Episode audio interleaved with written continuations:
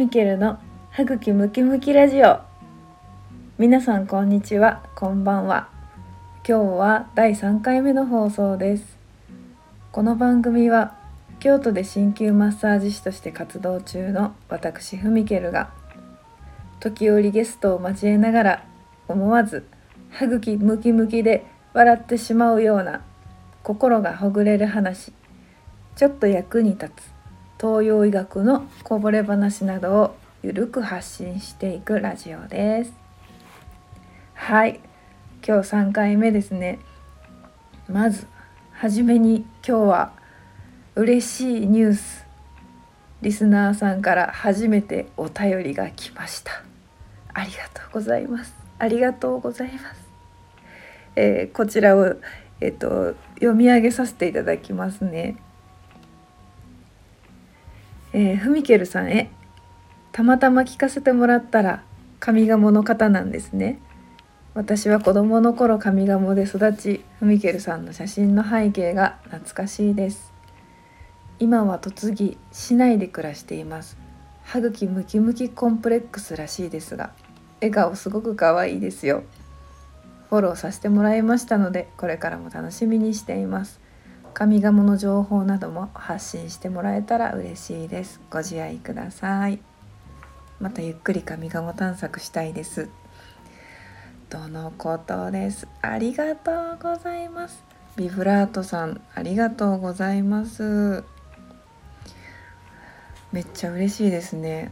これえー、ちょっとリクエストにありました通り最近のね上賀茂のホットニュースお伝えします。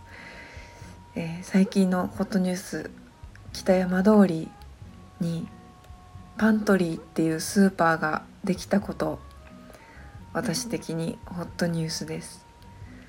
ちょっとおしゃれなスーパーなんですね。あの成城石井みたいなね。普通のスーパーにないバターとか蜂蜜とかなんかちょっとあんまり見えひんようなものがあって行くのが結構楽しいですよ。なんかね例えばあの近所の美容院でねあの髪の毛カットしてもらった帰りとかもうただ「もうこの後どっか行かれるんですか?」いやあの家帰るだけですとかって 言うんですけどもうほんまに家帰るだけなんですけどでもちょっと気分いいじゃないですか髪切ってもらった後って。でもうそういう時にもうちょっと気分いい時にあのパントリーにちょっと寄って帰るみたいな。別に何か買うわけでもないんですけどただただこう見てパントリーでいい気分で新しい髪型でちょっとチーズとか見てチーズとかバターとかお菓子とか見てなんかまあちょっと買って帰ることもありますけど、まあ、そんな感じで使えるスーパーがあのオープンしました。またね上賀に来られたらちょっと覗いてみてください、えー、また今後も上賀ニュース上賀情報ちょくちょく挟み込んでいきたいと思います。ビブラートさんありがとうございます。はい。早速なんですがま前回あの予告した通り今日のテーマは体質。ということについてお話ししていきます。いかにもあの鍼灸師っぽいテーマでですね東洋医学の視点から見た体質っていうねお話をしていきますね。あの一応ね私鍼灸マッサージ師なんですけれど東洋医学の専門家としてねあのお仕事しているわけですから皆さんにあの分かりやすく説明できるようにちょっとちょっとだけあの事前に用意しておきました。はい、え体質っていうとあの皆さんどんなことを思い浮かべますか？お腹があの下しやすいとか筋肉つきやすいとかむくみやすい。あうちの家系はみんなあのあのハゲるんですとかね。まあいろいろありますよね。癖っ気とか猫っ気とか、まあ、髪の毛のことばっかりあの言うてますけどいろいろありますよね。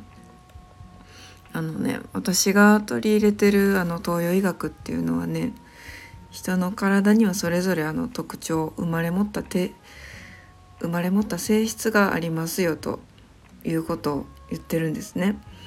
もう人の体にはあの五臓六腑内臓がありますよね。の内臓がねあの五臓六腑に染み渡るとかって言うてるあの五臓六腑です。その内臓が持ってる特徴っていうのが実はありましてそれぞれにあるあるんですよ。それが実はあの、まあ、さっき言った髪の毛だったりお肌の質感、まあ、ひいてはひいてはっていうかなあの性格とかね話し方までに影響するというふうに昔の中国の偉い人はねあの、まあ、偉い人に仕えてきた人たちはねあの今に伝えてるんですね。もう何千年前からあの積み上げられてきた経験それをもとにできてる医学を私たちはあの勉強してるんですけれどもう人の見方体の特徴とかねうまく掴んで分類してるんですよ。もうあのびっくりしますよ。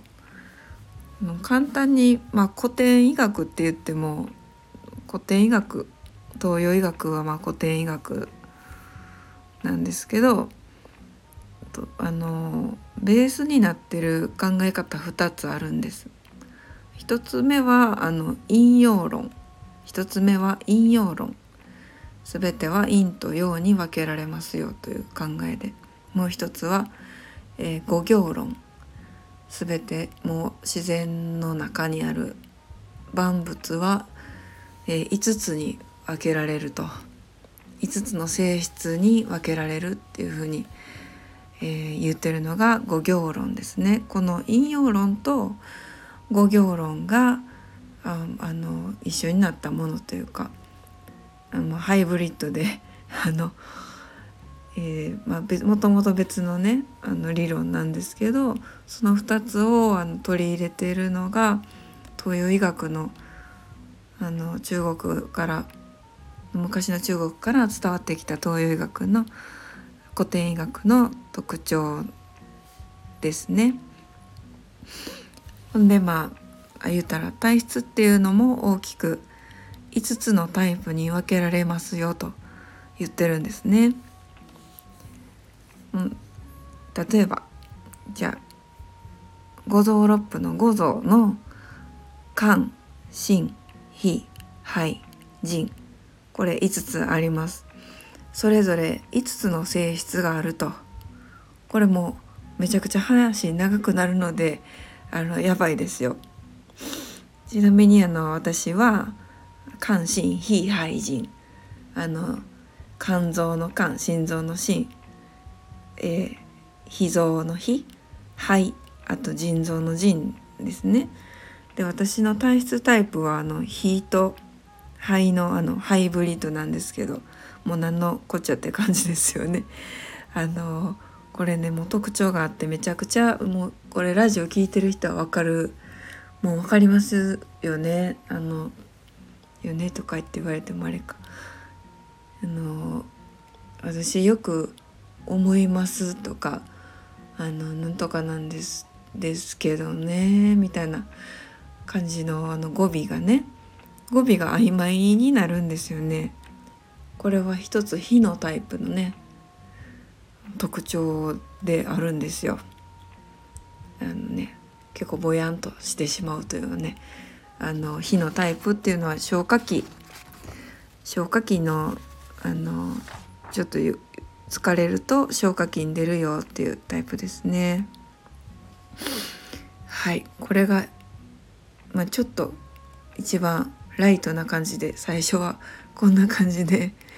はい。ちょっと私の喋り方であこいつなんかめっちゃゆっくりもっこりもったり喋るなっていうあの風に皆さん思ってると思うんですけどこれは体質です。これは私の体質があの喋り方に性格とかに影響しているということをあのお伝えしておきます。はい、今日は長くなりましたね。また次次回ちょっと詳しくあの例え話を入れながらお話ししていけたらなと思います今日も聞いていただきありがとうございました歯茎ムキムキラジオのふみけるでしたまた次回もお楽しみに。